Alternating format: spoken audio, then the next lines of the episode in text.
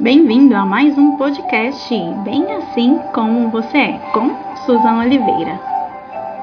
E nós vamos de compartilhar, compartilhar durante a Semana Santa. Qual que é o nosso tema desta semana?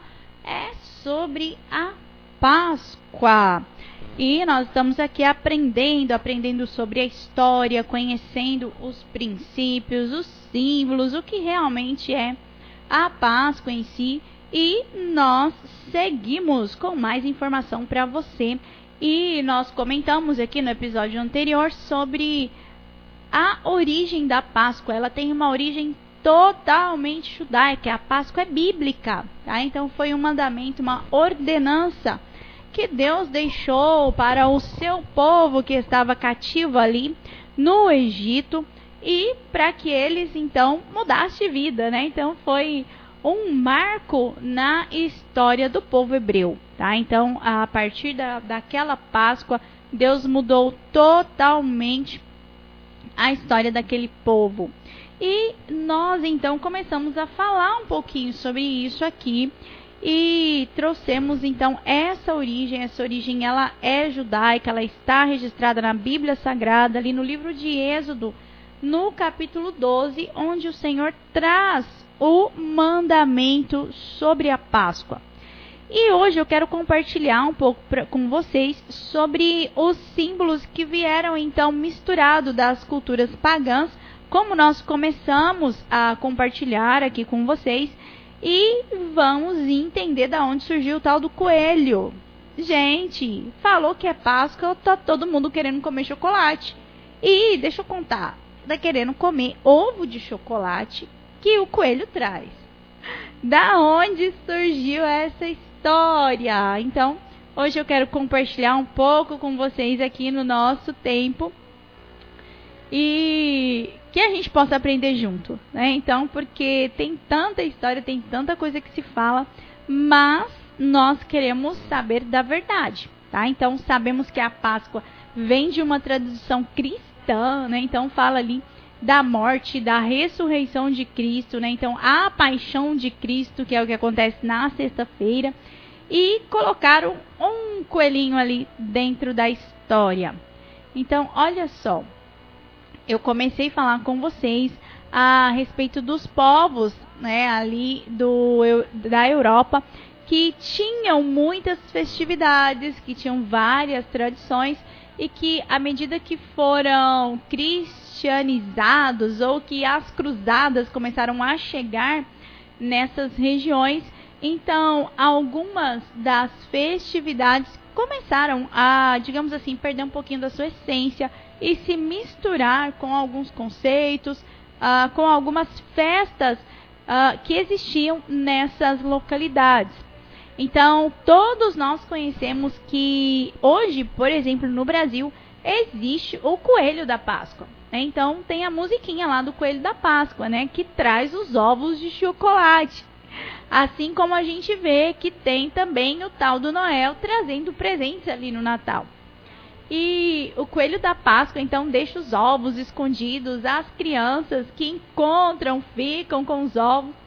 E em nome dessa tradição, muitos pais então fazem essa brincadeira de esconder ovos durante esse período. Mas enfim, o que que o tal do coelho tem a ver com a Páscoa? Comecei falando com vocês aqui ontem que o símbolo verdadeiro da Páscoa é o cordeiro. Por quê? Quando o Senhor ele deixou a instrução ali para Moisés, para aquele povo que estava no Egito, ele disse que deveria imolar o cordeiro. E esse cordeiro, então, ele foi sacrificado, o sangue foi colocado ali nos umbrais da porta, o anjo da morte passou. E enfim, depois daquele dia, eles se tornaram livres. Jesus, o Filho de Deus, ele também é o Cordeiro de Deus, como o próprio João Batista anunciou. Eis o Cordeiro de Deus que tira o pecado do mundo. E Jesus, ele morreu, ele foi colocado numa cruz. Em qual dia? No dia que eles estavam se preparando para a Páscoa. Será que é uma coincidência? Ou será que Deus já estava com tudo programado? Mas espera que esse conteúdo não é para hoje, esse conteúdo vai ser para amanhã. Então vamos falar aqui do coelho, tá? Então hoje a gente vai falar do coelho da Páscoa. Então essa história ela tem então uma relação com a cultura popular germânica. Eu comecei a falar aqui com vocês porque lá na Alemanha havia a lenda sobre o Osterase, que é uma lebre, né? Então, um coelho que trazia ovos enfeitados para as crianças durante o período do equinócio da primavera. E a lebre trazia os ovos e os escondiam, cabendo às crianças o dever de encontrá-los. Então, gente, o que, que, tem a ver com a Páscoa? Até agora nada, né? Então, nós estamos aqui para conhecer um pouco da história e para entender, né, o que, que tem a ver. Então, essa lenda, então olha só, tem uma festividade lá que faz parte da cultura popular germânica que fala do Osterase. Então, essa lenda foi levada aos Estados Unidos por imigrantes alemãos. E a partir do século XVIII, ela se tornou popular. Tá? Então, tinha essa festividade, tinha a historinha da lebre que trazia os ovos e tal e existe muita especulação acerca da sua provável origem, se ela é pagã, se é cristã, mas o fato é que às vezes isso não é muito falado. Por exemplo, vamos pegar a palavra, vamos ser como os bereanos. Se a gente for ler todo o contexto ali da festividade da Páscoa em Êxodo, no capítulo 12, não tem história nenhuma de coelho. Não tem história de lebre, não tem história de ovo, de nada disso. Tem a história do cordeiro, tem a história da libertação, tem a história da, dos primogênitos. Então, na palavra de Deus, não existe nenhuma história de coelho. Tá? Então, a, o que a gente entende é que hoje, né, então, digamos, a Páscoa que é, aquilo que se comemora no Brasil, aquilo que a gente vê, os enfeites, os ovos e tudo mais, ela começa a partir do século XIX, né, onde essa celebração da Páscoa ela começa a ser modificada, tá? Então, nesse processo, a Páscoa ela começa a ser entendida como uma comemoração em família e que contribuiu para estabelecer esse coelho aí como um dos seus símbolos. Então, como tinha lá as crianças que iam procurar os ovos deixados pelo coelho, então começaram a misturar, tentaram trazer isso para dentro da Páscoa, para que ficasse, digamos, uma forma, posso usar esse termo mais lúdico da festividade. Mas, como eu comentei com vocês, nós precisamos estar atento àquilo que a palavra nos ensina. Tá? Então, esse ensinamento ele é histórico, é do, no decorrer da sociedade. Então, o que, que aconteceu? Tá? Então, ele não é bíblico. Tá? Então, a gente vai entrar, sim, na base bíblica. Então, esse processo né, de trazer, de colocar esse negócio de procurar ovos, então, veio como uma forma das sociedades ocidentais enxergar as crianças no contexto ali da Páscoa. Né? E essa nova perspectiva, ela fez essa alteração, vamos colocar assim, no sentido da Páscoa. Então, para ser algo mais familiar, para ter a brincadeira de procurar os ovos, para colocar as crianças envolvidas ali e, de uma certa forma, para se tornar um, um momento mais divertido em relação a essa data especial que é a morte de Cristo. E aí fica uma pergunta no ar. Eu estou num momento onde a gente sabe que existem muitos, né, religiosos, muitas pessoas que guardam esse período, um período de quaresma, um período onde as pessoas fazem jejuns, onde se abstêm até mesmo da carne vermelha, por entender que existe ali uma relação com o corpo de Cristo. E aí a gente vê uma cultura sendo colocada junto com a festividade da Páscoa, uh, que quer fazer com que esse momento seja mais divertido. Enfim, são conceitos que não trazem nenhum tipo de base, que não tem nada a ver um com o outro, tá? Então, como a gente uh, pode ver aqui no decorrer da história, então estou trazendo para você um pouco da história para que a gente tenha um olhar, digamos, mais bíblico, tá? Sobre tudo isso.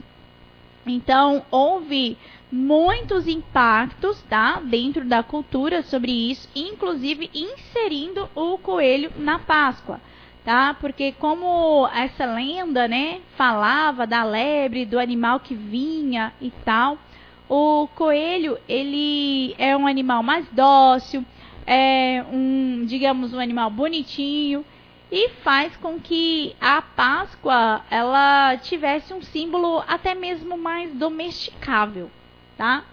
Então, olha só, como a gente pode perceber, o coelho da Páscoa, que se estabelece então como um símbolo, junto com ele vem o ovo de Páscoa.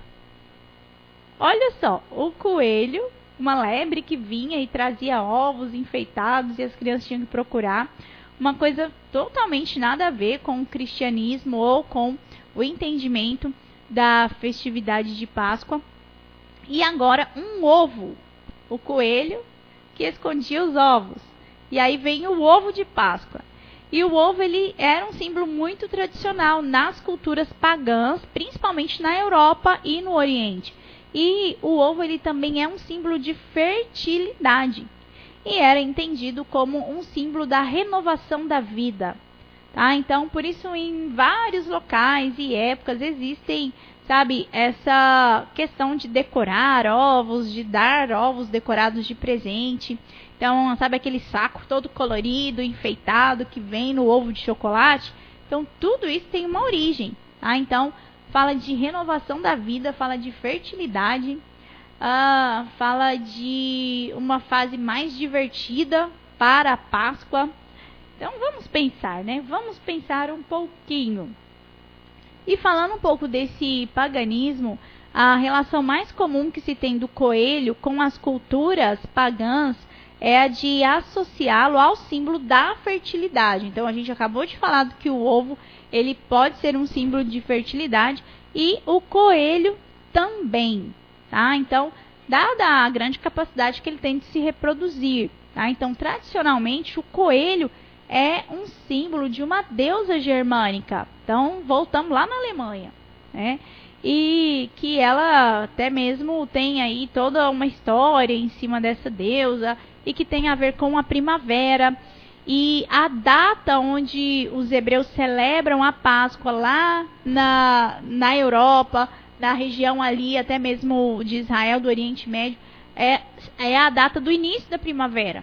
Tá? Então, olha só, eles estão misturando. Até agora eles misturaram, pegaram a Páscoa, misturaram uh, o paganismo, então um pouco da cultura germânica, essa questão de deusa da primavera e deusa da fertilidade e isso e aquilo. Pegou um coelho no meio de tudo isso e juntou, colocou lá dentro da Páscoa e pronto, agora essa é a Páscoa. Pensa comigo se está certo. E olha só. E uma dessas lendas aí da, da Alemanha, então ela falava que essa deusa germânica, que tem o nome de Ostara, ela decidiu se transformar em um transformar um pássaro em um coelho. Mas o animal ele ficou descontente com a sua nova forma e ele tinha pedido para retornar à sua antiga origem. E então a tal deusa concedeu o pedido e o pássaro, né, grato por isso, né, então por, né, ele conseguiu, né, a resposta que ele queria, ele presenteia a tal da deusa germânica com ovos coloridos. E a tal da deusa distribui os ovos às crianças. Meu Deus, que salada!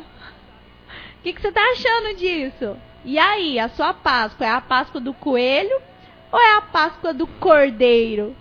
Então, queridos, as informações que eu estou trazendo para você são informações que estão disponíveis no Brasil Escola, tá? Então, isso é o que, se eles forem ensinar, né, para as nossas crianças, para os nossos filhos, o significado da Páscoa, é isso que eles vão ouvir, tá? Então, nós precisamos estar atento a esse tipo de informação para que a gente saiba o que os nossos filhos estão aprendendo.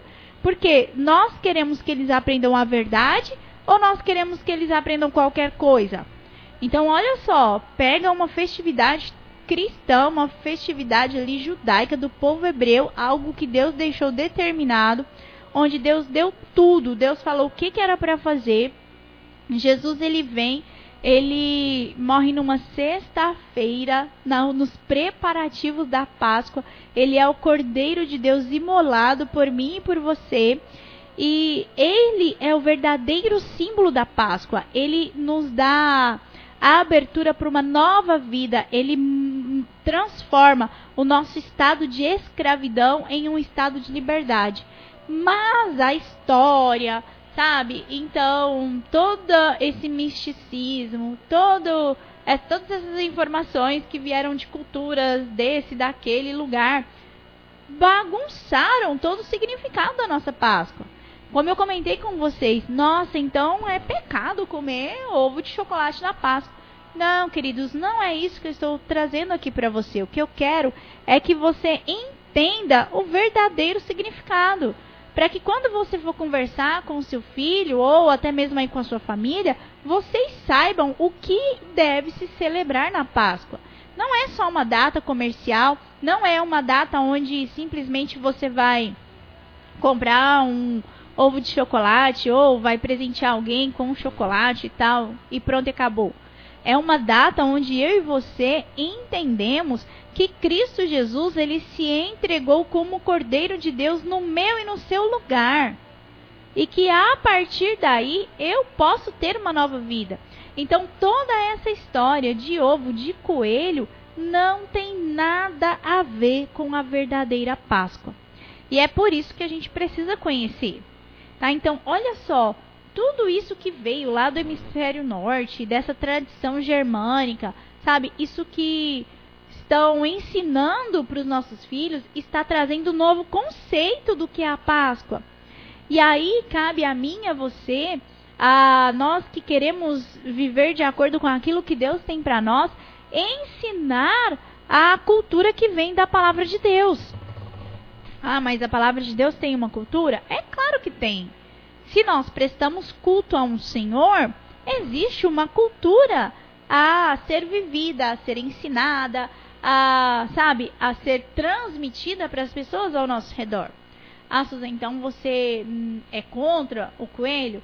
Queridos, não é isso que eu estou dizendo para você. Eu estou aqui trazendo de uma forma bem, digamos, didática a informação para que você entenda o que é certo e o que é errado. No, se eu for te colocar a minha opinião, eu não celebro coelho na Páscoa eu celebro o Cordeiro de Deus. Eu não é, celebro chocolate na Páscoa. Eu celebro o sangue de Cristo sobre a minha vida, sobre a minha casa, sobre a minha família, que me deu a oportunidade de viver algo novo, de ter uma nova perspectiva, de avançar com aquilo que Deus tem. Então eu quero que você entenda isso. Tá? Então, então, estamos falando aí do, do coelho. Né? Então, ó, estou trazendo para vocês informação que está no Brasil Escola e no portal Mundo da Educação. São informações que são ensinadas para os nossos filhos. Tem a parte que vem e fala da Páscoa cristã? Sim, existe. Mas, queridos, antes de falar da Páscoa, conforme a Bíblia nos ensina, eles entregam toda essa mistura de conceitos, de culturas, sabe, de diversidade, como a gente às vezes ouve tanto isso, sabe? E imagina ali uma criança, um, um, um menino que está começando ali na sua alfabetização e que chega o dia da Páscoa eles vão e pintam o coelho no rosto dele. E aí? Tá certo ou está errado? Deixe para você pensar. Então, olha só.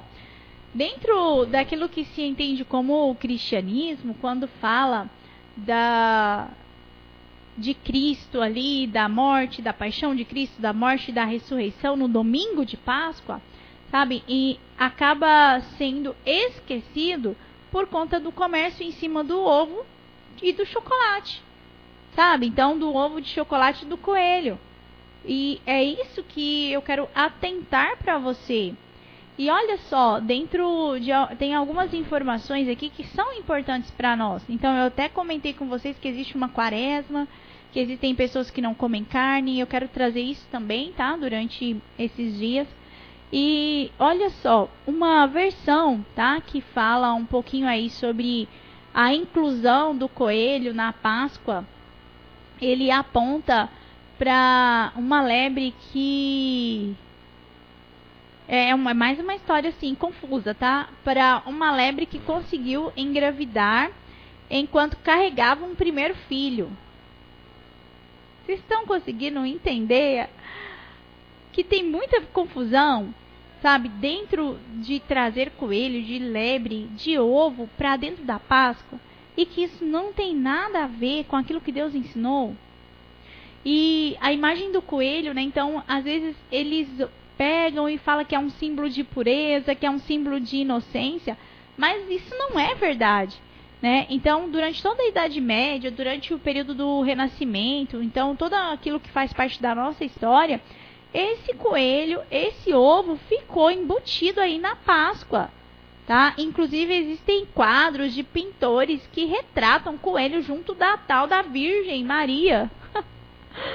E aí, o que, que, você pensa sobre isso? E tem um título, tem um quadro que recebe o título A Virgem e o Coelho. E a gente tem que lembrar que Maria ela foi um instrumento de Deus, mas ela teve outros filhos, ela foi casada, sabe? Ela tinha um esposo, então depois que Jesus nasceu, José a conheceu, sabe? Então ela não ficou virgem até morrer. Não, gente. Vamos, né, ser ter um pouco de ciência em relação a isso. E aqui eu não estou questionando nenhum símbolo, nenhum, nem outro em relação ao catolicismo. Estou querendo que você entenda aquilo que é a verdade e aquilo que a palavra ensina. Tá? Então, outra importante referência do coelho vinculado ao cristianismo é encontrado na Inglaterra, tá? onde uma série de igrejas ali no período medieval uh, tem ali como símbolos que apresentam alguns círculos com coelhos ou com lebres que estão ali interligadas. Então, lá na Inglaterra, então a gente está falando da Inglaterra, dos Estados Unidos, da Alemanha, e quem falou de Israel? Quem falou dos judeus? Nada até agora. Então, dentro da história, daquilo que se fala sobre a Páscoa, tem um monte de coisa misturada, tá? Então, os historiadores não sabem ao certo se os coelhos tinham algum símbolo específico para fazerem parte da Páscoa. Mas as lendas apontam que um coelho foi o primeiro a presenciar a ressurreição de Jesus. Vou repetir. As lendas apontam que um coelho foi o primeiro a presenciar a ressurreição de Jesus e que por isso esse animal era o símbolo da renovação. Principalmente porque ele era o primeiro a sair da sua toca no fim do inverno. Então, lá no início da primavera, olha, gente, que misturada. Sabe? Então, nós precisamos conhecer a verdade, sabe? Conhecereis a verdade e a verdade vos libertará. O coelho é um símbolo da Páscoa? Não é. O coelho, o ovo, ele é um símbolo de idolatria, um símbolo do paganismo, sabe? Culturas lá europeias que ofereciam sacrifícios a deuses usavam esses símbolos. E, infelizmente nós permitimos que isso fosse ensinado para os nossos filhos. E então, a partir desse momento que você tem essa consciência, que você, sabe, está aqui ouvindo comigo um pouco daquilo que faz parte aí do que está na história, como é que você pode se comportar? Será que a Bíblia esqueceu de relatar o coelho? Será que, sei lá, quando Jesus ressuscitou e Maria tá lá no jardim, né? E ela vê a pedra do sepulcro rolada e ela começa a perguntar: onde está, onde está o meu Senhor? Ah, queridos, o Senhor deixou escrito tudo o que eu e você precisamos saber. E todas essas informações que são acrescidas a palavras, elas, ela não é a verdade. Por quê? Porque eu não posso acrescentar nenhuma vírgula, nenhum tio àquilo que o Senhor deixou. Sabe? Porque isso nos torna anátema, maldito. Então eu não posso querer trazer um símbolo que não tem nada a ver com aquilo que o Senhor deixou para nós. Então hoje, o alerta que eu trouxe aqui para vocês é em relação àquilo que estão ensinando, aquilo que estão doutrinando as nossas crianças. Você vai continuar permitindo que o seu filho fique procurando ovos de coelho, coelho que não bota ovo, ovo de chocolate, sabe? Enquanto que a essência desse momento é a crucificação, a morte e a ressurreição de Cristo Jesus, o Cordeiro de Deus. Então, hoje é para um alerta. Eu trouxe um pouco da história para que você entenda, porque às vezes você não sabe o que seu filho está aprendendo. Às vezes você não sabe por que, que tem o coelho. Às vezes você não sabe da onde que surgiu o tal do ovo de chocolate. Talvez você não saiba. Então, hoje é para que você entenda um pouco disso e para que você saiba se posicionar em relação a esses ensinos. Seu filho pode comer? Gente, é, é, é até, digamos, impossível você falar para uma criança que ela não pode comer um ovo de chocolate quando tá todo lugar cheio de ovo de chocolate. Sabe? Então, você tem que levar o ensino.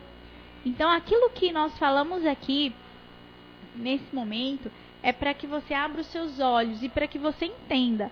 Existe muita, muita doutrina pagã, sabe, de culturas que não são, que não fazem parte daquilo que Deus tem para nós, que não faz parte nem do Brasil, que são inseridas nas nossas mentes para que a gente esqueça do que é o principal. E aí fica esse alerta. Você está se esquecendo daquilo que é o principal? Ou você está se preparando para no próximo domingo celebrar o Cordeiro de Deus na sua casa? Vamos aprender a celebrar aquilo que é verdade. Vamos dar ouvido àquilo que Deus tem para nós. Vamos nos atentar para todos os ensinos que a palavra traz aos nossos corações e vamos transmitir aquilo que realmente faz sentido. Gente, fala muita coisa aqui hoje, né? Às vezes você ficou, nossa, mas Será, será, será? Te dei todas as fontes que eu utilizei aqui nesse dia. Sabe? Então, faça como os bereanos. Aquilo que você ouvir, aquilo que chegar aos seus ouvidos, aquilo que chegar na sua casa, aquele ensino que chegar para você, vai na palavra e confronta ele com a palavra para saber se realmente aquilo é verdade, para saber se realmente condiz com aquilo que Deus deixou para nós, para ter o entendimento e para transmitir aquilo que vem de Deus para sua casa. Então, fica aqui, fica aqui esse alerta. Comece a observar o que é ensinado para os seus filhos ou o que foi ensinado para você na sua infância, o que você deixou uh, que entrasse na sua mente e confronte com aquilo que Deus deixou para nós. Nós precisamos celebrar sim o Cordeiro de Deus. E o Cordeiro de Deus, queridos, ele não está no madeiro, ele não está morto, ele ressuscitou. E a prova disso é que hoje ele é vivo no meu e no seu coração, que nós podemos sentir a presença dele, que nós podemos ouvir a voz do Senhor e que nós temos a esperança de um dia encontrarmos com o nosso amado. Ele ressuscitou. Então pense sobre isso, Fale aí com sua casa, com seus filhos, com seu pai, sua mãe, com seu esposo, com sua esposa. Se foi importante para você o que você ouviu hoje, compartilhe com alguém e medite sobre isso. Vai lá na palavra Êxodo capítulo 12, é onde Deus deixou relatado tudo que deveria ser feito naquela noite de Páscoa. E aí abriu a sua mente, fechou, você ficou bravo, você ficou feliz, você ficou triste. O que, que aconteceu hoje? Me conta, eu quero saber, tá? Pode mandar um recadinho, pode ligar, pode chamar nas redes sociais. Eu quero sim ouvir, tá? O seu feedback é importante para nós, porque nós queremos ser um canal de comunicação que leva informação clara e objetiva, que leva para você a verdade, que leva para você os fundamentos que Deus deixou para uma sociedade justa. Deus deixou fundamentos para uma sociedade justa. E muitas vezes nós estamos nos esquecendo deles. Então, fica aqui um alerta para esse dia. Eu já quero agradecer você que ficou aqui comigo participando desse tempo de compartilhar e pedir a bênção do Senhor sobre a sua casa. Pedir que o Senhor permita que a palavra dele fale ao seu coração e não as minhas palavras, tá? Que não seja aquilo que eu estou falando, que não seja a informação que eu trouxe para você que vai conduzir a sua vida, mas que seja a palavra de Deus. Senhor, nós agradecemos por esse momento. Nós somos gratos porque a tua palavra está disponível para nós, porque nós temos acesso, Senhor, a tudo aquilo que o Senhor deixou, a tudo aquilo que o Senhor escreveu. Pai, e nós queremos conhecer quem é o Senhor. Nós queremos conhecer os princípios, os fundamentos que essa palavra tem para nós. Nós queremos seguir em frente com todas as verdades que o Senhor deixou para as nossas vidas a tua palavra diz que nós não que nós não seremos confundidos, que nós não seremos envergonhados, que o inimigo não pode, Senhor, vir e ser maior em nós do que o Senhor. Mas para isso nós precisamos dar ouvidos à sua verdade. Se me ouvirdes e obedecerdes, nós queremos ouvir o Senhor, nós queremos obedecer aquilo que o Senhor tem para nós. Nós queremos seguir em frente, nós queremos avançar com todos os ensinos, com todas as verdades que o Senhor tem para as nossas vidas. E nós queremos, ó Deus, ser agradáveis ao Senhor. Pai, toda a permissão que em algum momento nós demos, Pai, para que esses ensinos que não vêm do Senhor entrassem na nossa casa, entrassem na nossa mente, no nosso coração, nós pedimos ao Senhor que venha e desfaça, Senhor, todo o engano que foi colocado na nossa mente. E que o Senhor nos traga a verdade que está em Cristo Jesus. Pai, nós cremos. Jesus é o Cordeiro de Deus. Ele tira o pecado do mundo. Ele redime a nossa vida. Ele nos leva para junto de Ti. E é esse Cordeiro que nós queremos celebrar. É esse Senhor que nós queremos adorar. É esse Deus que nós queremos conhecer. E por isso, Senhor, nós pedimos que sobre cada mente, sobre cada coração, agora nesse momento, que o Senhor venha com a tua verdade e que o Senhor nos ensine tudo que o Senhor tem para nós. Pai, nós sabendo, sabemos que há tanta coisa que o mundo traz, que o mundo fala, mas nós queremos dar ouvidos à Sua verdade, e a Sua verdade nos libertará. Senhor, nós agradecemos a Ti, nós honramos ao Teu nome, que o Senhor visite cada coração agora, cada família nesse momento, e que o Senhor, ó Deus, traga os ensinamentos que vêm dos céus, traga a cultura que vem do céu, e que nós possamos fazer diferença nos nossos lares, nas nossas famílias, com aquilo que o Senhor tem nos ensinado. Pai, obrigado por tudo. Nós te honramos, nós te agradecemos nós convidamos o Senhor para nos conduzir e queremos ser agradáveis ao Senhor em todo o tempo, em nome de Jesus. Amém. Glória a Deus. Que o Senhor ele possa encontrar no seu coração um lugar seguro para ele depositar a verdade que ele tem para mim, para você. É isso, Deus pode colocar dentro de nós a verdade. E a verdade nos liberta, a verdade nos instrui, a verdade nos renova, a verdade nos preenche. E é essa verdade que eu e você precisamos. Então, fica com o meu abraço, com o meu beijo.